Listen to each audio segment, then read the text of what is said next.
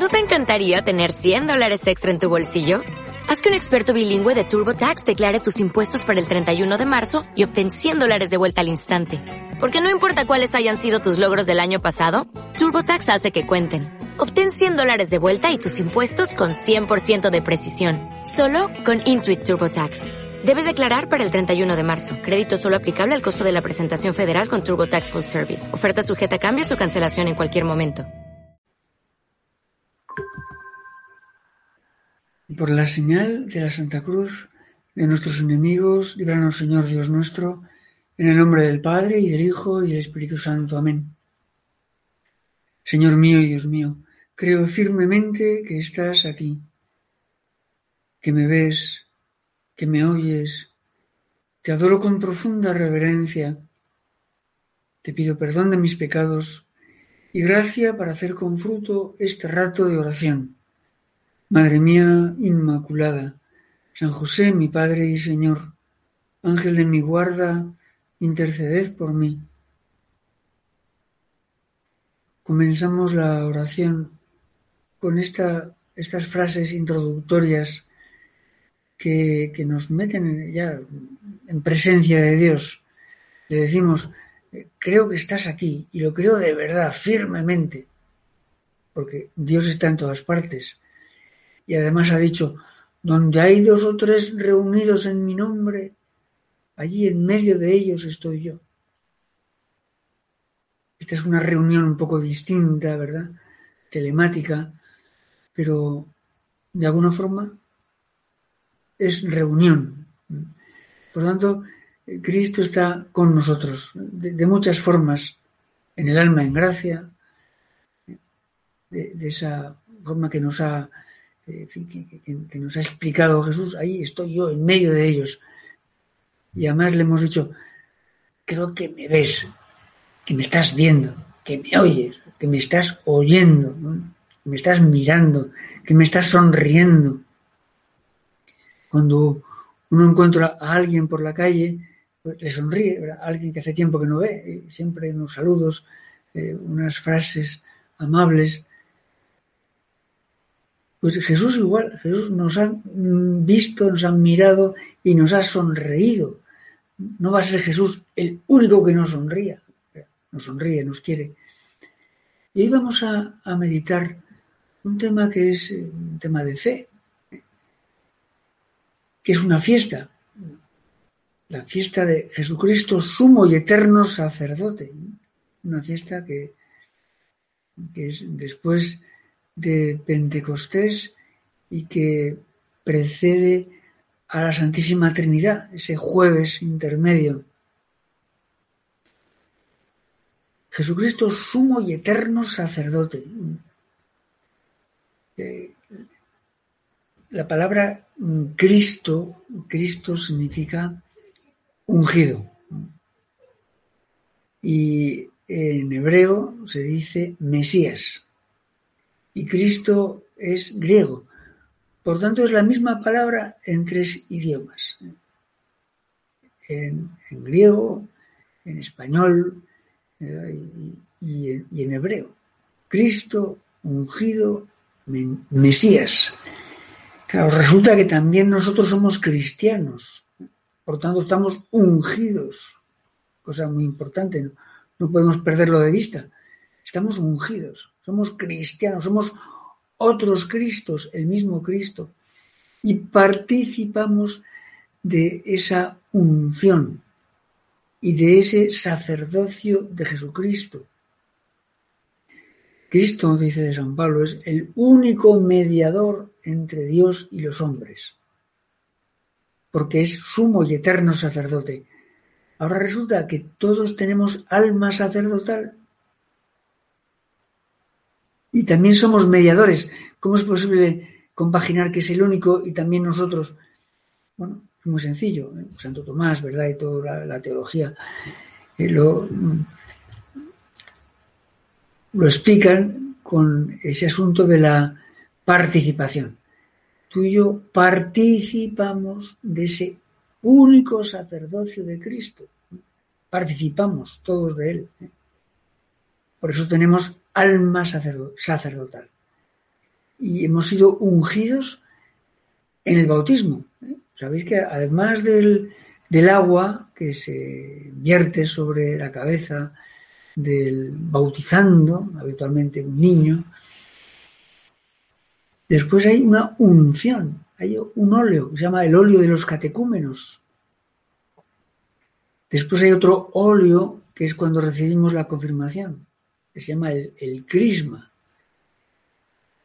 Hay un tercer óleo que es el óleo de los enfermos, lo dice el apóstol Santiago.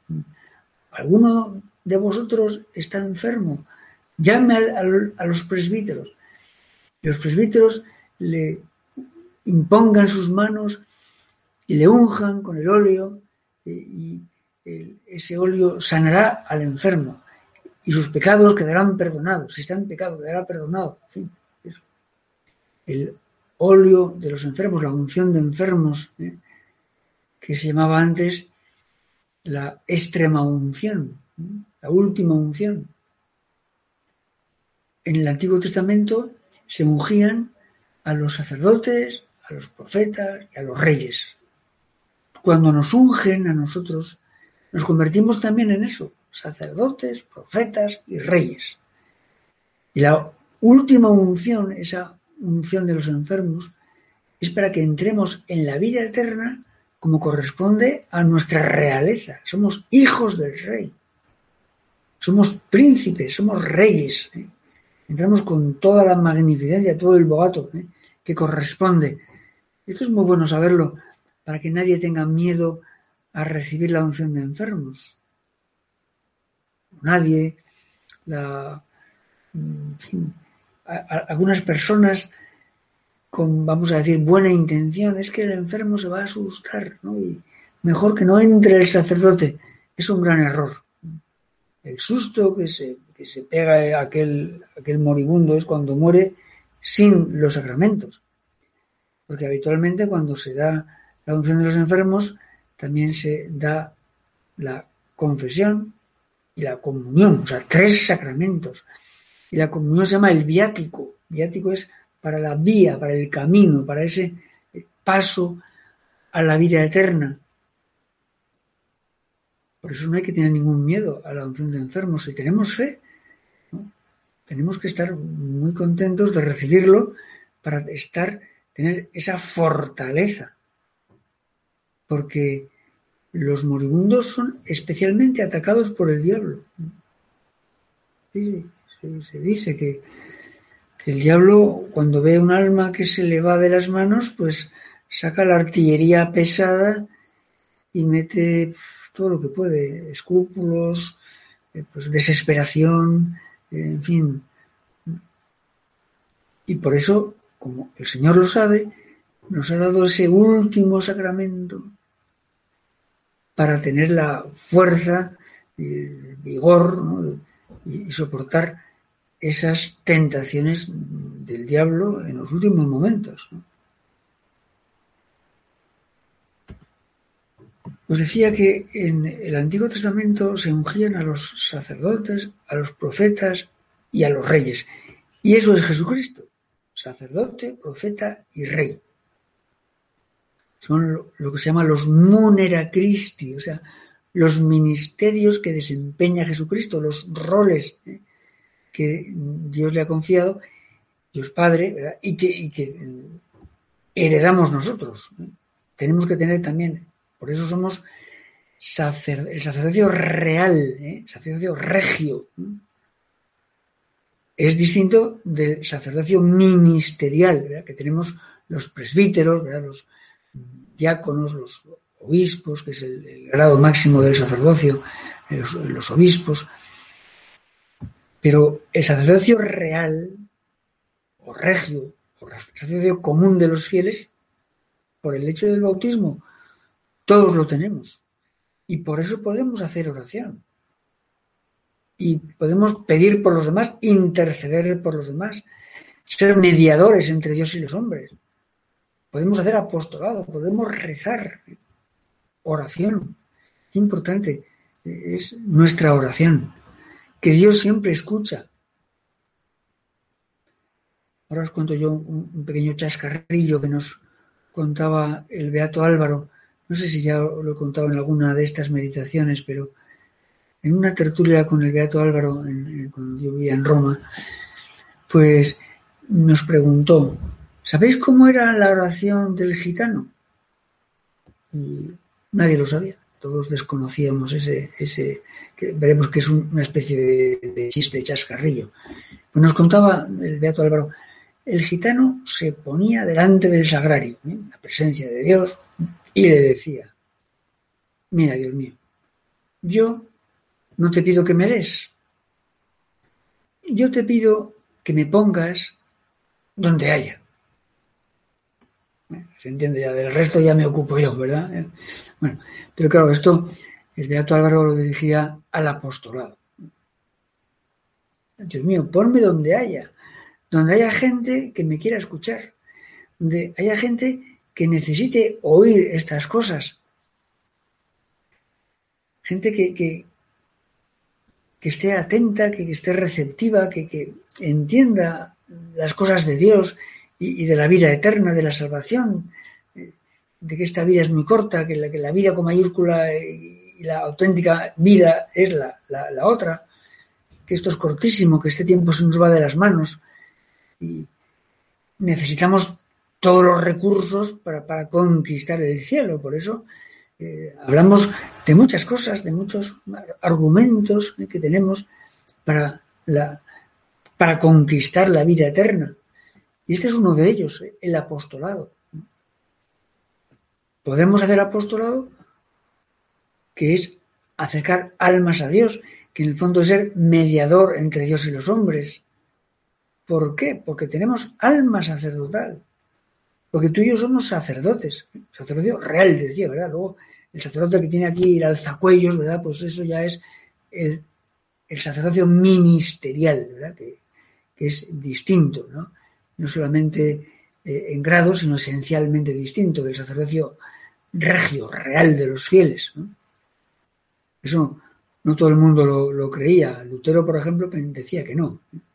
Entonces, cualquiera podía coger un trozo de pan y pronunciar la fórmula de consagración y según él, pues quedaba consagrado. Pues no es así. Solamente el sacerdote ministerial tiene ese poder de convertir el pan en el cuerpo de Cristo. Y varios sacramentos solamente los puede administrar él. La confesión, la unción de enfermos, la, confirmación. La confirmación le compete al, obispo, al, grado máximo del sacerdocio, pero también el obispo puede delegar en algún sacerdote, presbítero, para que le ayude. ¿eh? Igual que en la confesión, el obispo delega y da esa, esa misión de poder eh, confesar a los fieles, porque él solo no podría llegar a tantísima gente. Entonces, los sacerdotes, los presbíteros, le ayudan al obispo en ese ministerio de perdonar los pecados y, cuando el obispo delega también en la confirmación, en algún caso yo también he confirmado que yo soy solamente presbítero, no soy obispo, pues yo he confirmado porque el, obispo delegó en mí en varias ocasiones. Pues Jesucristo decía es sacerdote, profeta y rey.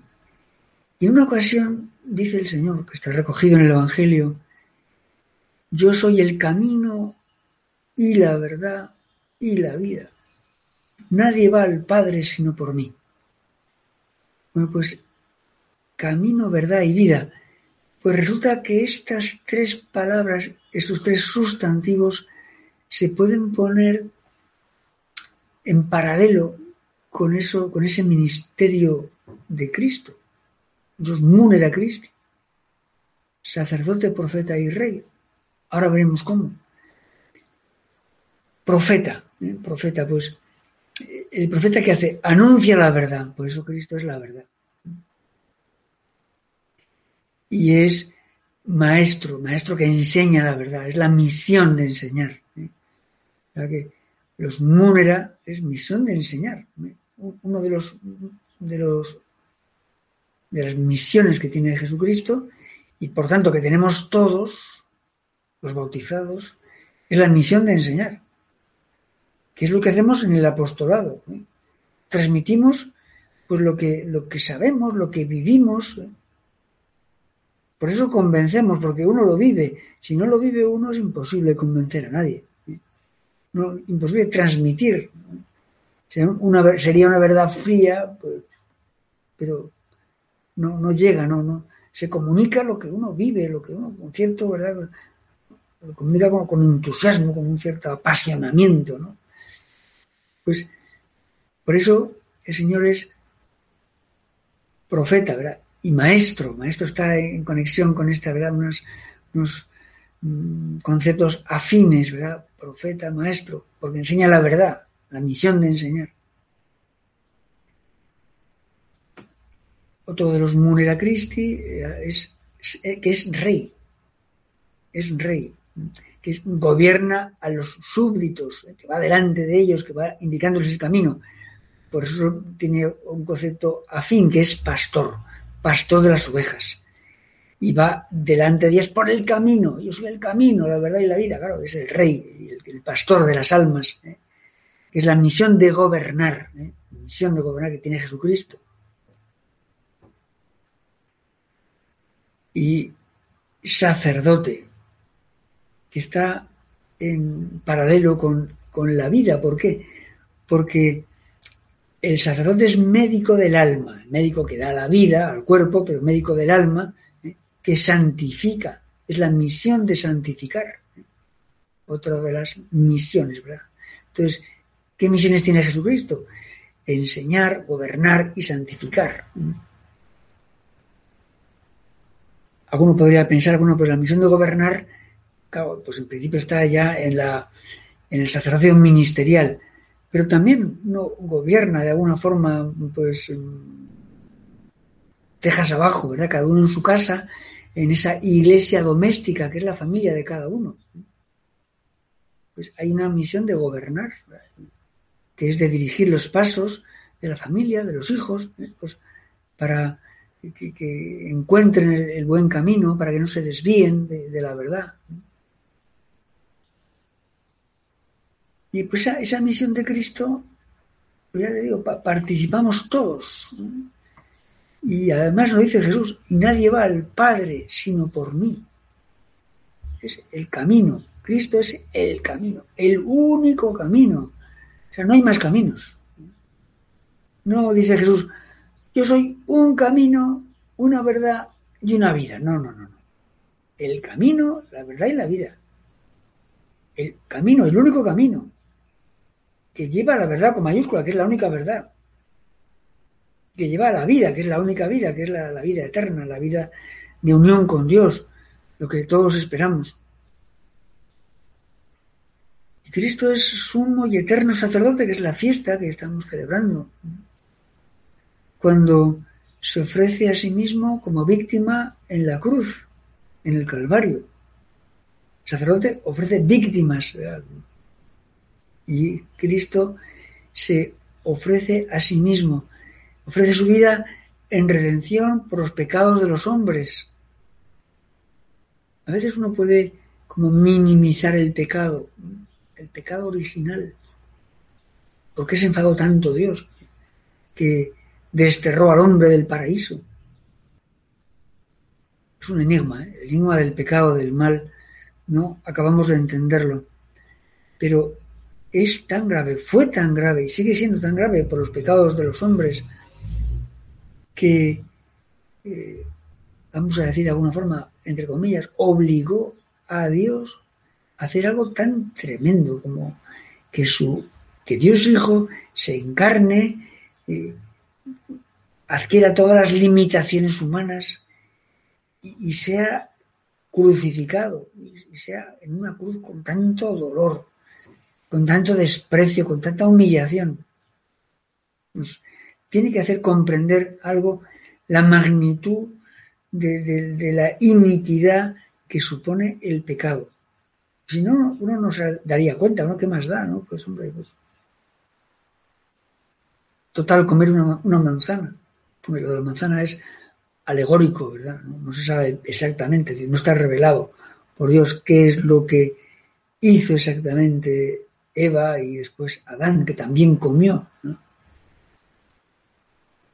Pero esa desobediencia a Dios y esa soberbia, porque seréis como dioses, es algo que, que obligaba a Dios a algo tan grande, tan, tan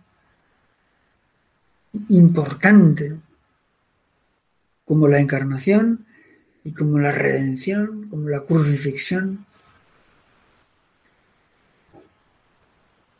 Pues tú y yo también podemos ofrecer nuestra vida ¿eh? en redención por los pecados de los hombres y por los nuestros. Nuestra vida de sacrificio, unida a la cruz de, Cristo, tiene mucho valor. Tú y yo, por el alma sacerdotal, podemos también sacrificarnos, ofrecer mortificaciones. Tienen un gran valor, un valor apostólico inmenso. Yo lo digo muchas veces.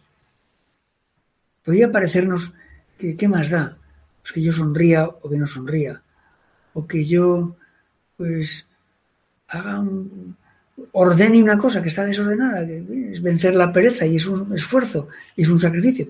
¿Qué más da que yo lo haga o que no lo haga? Pues, pues no da igual. Eso ofrecido tiene un valor apostólico inmenso. Vamos a ofrecerlo por tanta gente que no son malos, pero, pero están eso, despistados, están un poco perdidos en este, en este mundo, pues, desorientados, confusos, abatidos. Vamos a ofrecer esos pequeños sacrificios. Y ahí ponemos nuestra alma sacerdotal, ¿verdad? Porque estamos redimiendo a tantas almas. Por eso tú y yo participamos en el sacerdocio de Cristo. Y podemos hacer apostolado. Podemos hacer oración, decíamos antes, como, el gitano, ¿verdad? Y tenemos ya esa unción del bautismo, la unción de la confirmación. Ojalá que podamos, en el momento de nuestra muerte, recibir la unción de los enfermos. Y alguno quizá, alguno que escuche estas, eh, estas meditaciones, a lo mejor alguno también pues recibe esa otra unción del que da el carácter sacerdotal, ¿eh? la, el sacerdocio ministerial, el sacramento del orden. ¿eh? Quizá algunos, no sé. Dios sabrá.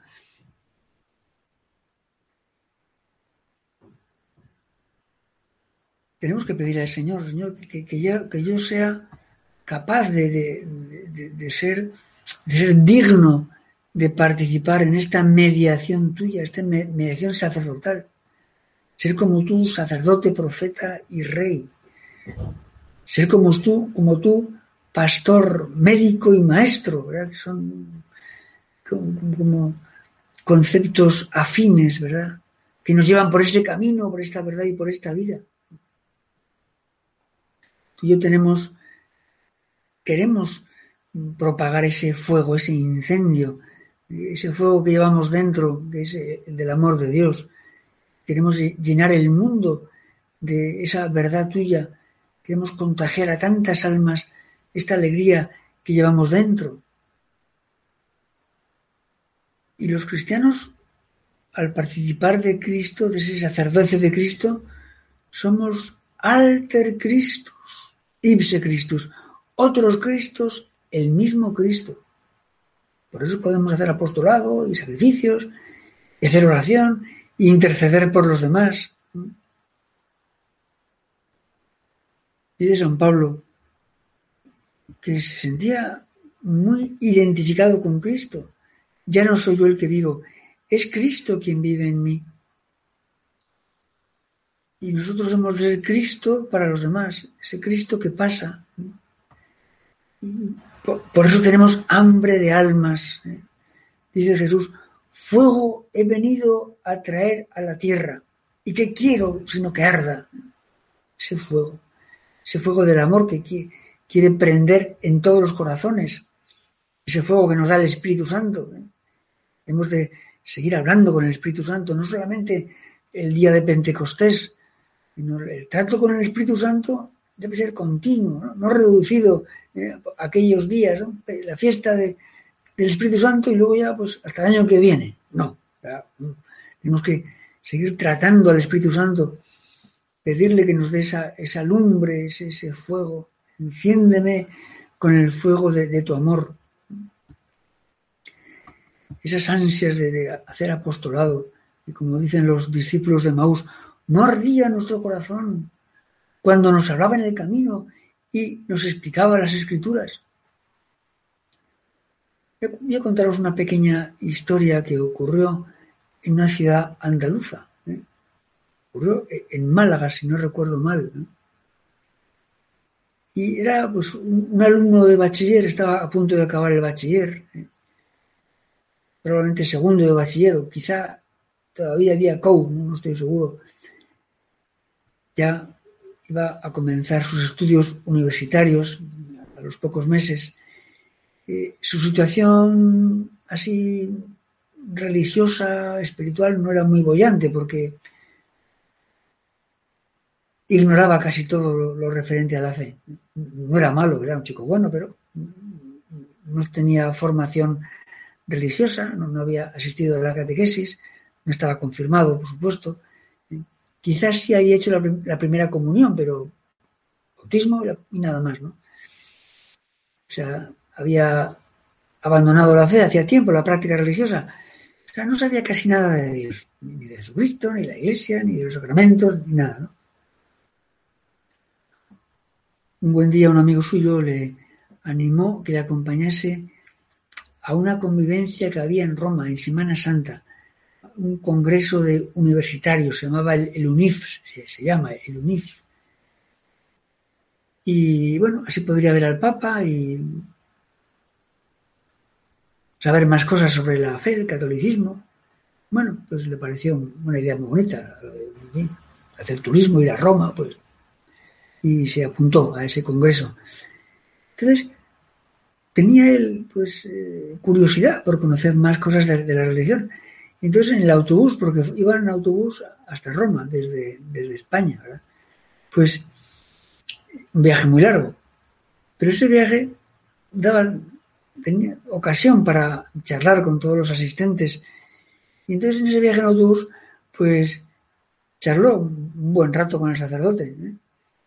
¿eh? que participaba en ese encuentro y le, preguntaba todo sobre la fe, no, sabía nada, sacramentos y eso y tal, y la iglesia, bueno, todo, me preguntaba. Para él todo era un descubrimiento. Y a cada respuesta, pues, pues él se formulaba otras cuatro o cinco preguntas, estaba verdaderamente interesado, aquel, aquel chico de, segundo de bachiller. Y cuando agotaba al sacerdote, pues iba con su amigo o con el director de la convivencia, y también les agotaba preguntas, ¿no? ¿Qué es la misa? ¿Qué es la gracia? Eh, ¿Para qué sirve la confesión? En fin. El miércoles santo, cuando ya estaban ya en Roma, decidió hacer la primera confesión de su vida. ¿eh? y se quedó feliz, o sea, una paz en el alma, ¿verdad? Y cada vez comprendía mejor pues la maravilla de la fe y sobre todo quitarse ese, ese fardo pesado de, los pecados personales, ¿verdad? También asistió a un encuentro con el Papa, el vicecristo en la tierra. Bueno, eso lo hizo sentirse como, como nuevo. Y bueno, ya volvía, cuando volvían, era una convivencia de 10 días. ¿eh? Cuando volvió a su ciudad, pues a Málaga, era, otro, era más alegre, más jovial, con, una ilusión tremenda, el corazón lleno de Dios y con ganas de darse a los demás, de explicar a la gente lo que sentía. La primera que se dio cuenta de todo este asunto fue su madre. ¿eh? Le vio tan cambiado, tan risueño, tan servicial. Pensó que sería efecto así de la lejanía, de bueno, del, reencuentro después de diez días de ausencia con su madre. ¿eh? Pero pensó, en fin, que se le pasaría en poco tiempo, como nos pasa a todos, ¿no? Pero no, aquello era duradero. ¿eh? La madre estaba muy sorprendida. Claro, él mm, volvía cambiado, pero la normalidad, la realidad de, lo, que le circundaba, pues era lo de siempre, ¿no? El primer día de clase en su instituto, después de las vacaciones de Semana Santa, todos ahí volvían, con cara de cansados, un poco aburridos. ¿eh? Qué cortas son las vacaciones, siempre piensa uno eso en Navidad, en Semana Santa, qué corto es esto. Y resultó que en clase de filosofía, el profesor, ¿eh? pues, aprovechando que el Pisuerga pasa por Valladolid, comenzó a despotricar contra el Papa, contra la, Iglesia Católica, contra la vida eterna, y no dejaba títere con cabeza. Quizá esto lo hacía siempre, pero eh, digamos, nuestro digamos, protagonista de la historia pues no se había dado cuenta, ¿no? Hasta ahora. Claro, él no sabía cómo reaccionar, estaba él tan cambiado, o sea, eh, eh, algo tenía que decir, porque de luego no estaba de acuerdo en nada, ¿no? Ah, le, faltaban argumentos, pero, pero él tenía que decir algo, cómo es posible. Entonces se le ocurrió hacer una enmienda a la totalidad. Y se levantó así muy firme y dijo, eso que está usted diciendo es mentira. Aquello fue como un exabrupto, ¿verdad? Sonó como un trueno. Y, todo el mundo en silencio, eh, porque nadie solía replicar a ese profesor, ¿verdad? Que tenía su prestigio de, bueno, de, no sé, si de ateo o de... Entonces, eh, el profesor le miró muy sorprendido y, le respondía así con un cierto retintín. ¿Decías? Así un poco, A ver si no había oído bien, ¿no? O para darle tiempo a dar marcha atrás, ¿no? A envainar, a retroceder, ¿no? Pero no, no, este muy resuelto replicó que eso que usted está diciendo es mentira. Y lo dijo con mucho aplomo. Claro, entonces eh, nuestro profesor, ¿verdad? Pues montó en cólera, ¿eh? que era, era su caballo preferido, se dice en broma, ¿verdad?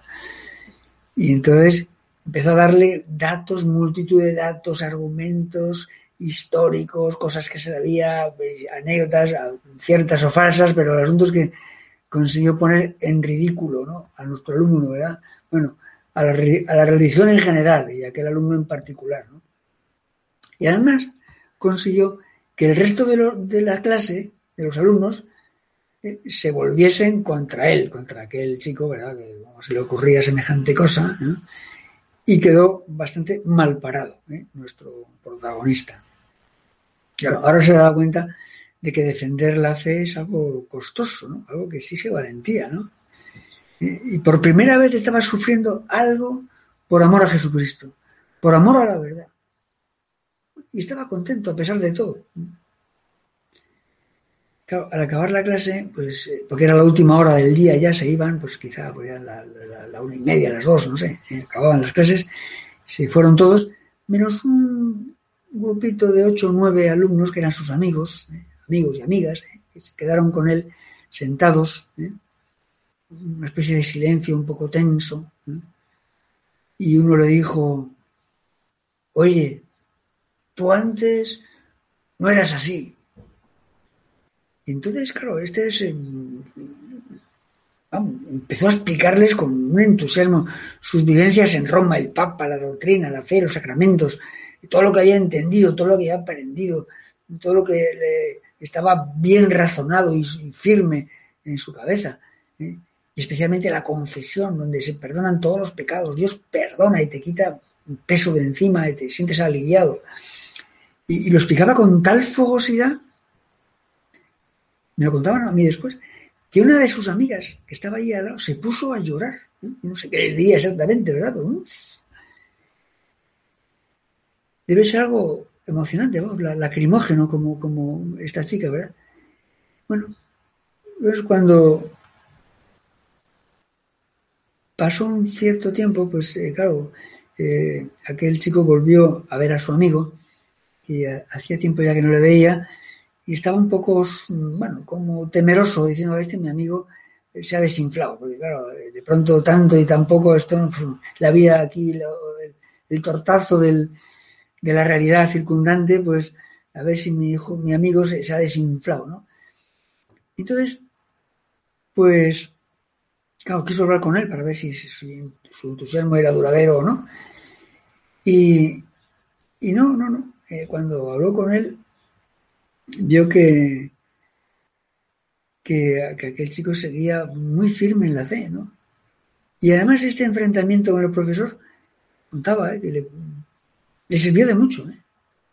Y bueno, porque sufrió por Cristo y, y también porque le pasó una cosa curiosa, que es que en los recreos, a pesar de que tenía esa mala fama, digamos, o sea, estaba puesto en ridículo, sus compañeros en los recreos iban a preguntarle cosas, a contarle sus dudas, sus problemas, y se interesaban por, también por la religión y para que les explicara cosas.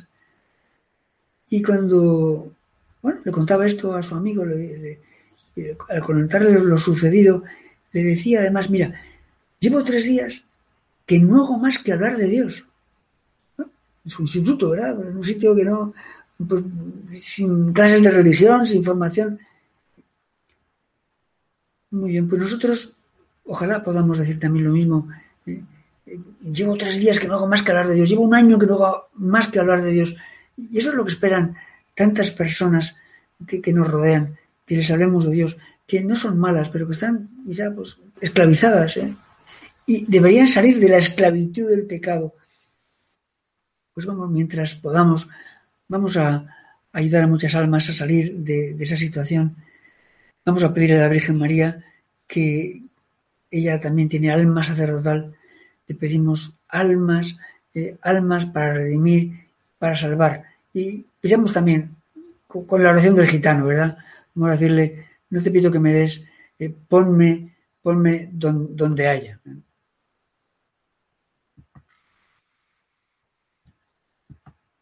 Te doy gracias, Dios mío, por los buenos propósitos, afectos e inspiraciones que me has comunicado en esta meditación. Te pido ayuda para ponerlos por obra. Madre mía Inmaculada, San José mi Padre y Señor, Ángel de mi guarda, interceded por mí.